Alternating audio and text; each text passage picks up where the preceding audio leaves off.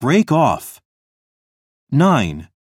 Why did she break off the presentation right in the middle? She seemed to have forgotten what she wanted to say. 10. I haven't seen John and Jasmine together lately. They broke off their engagement last month.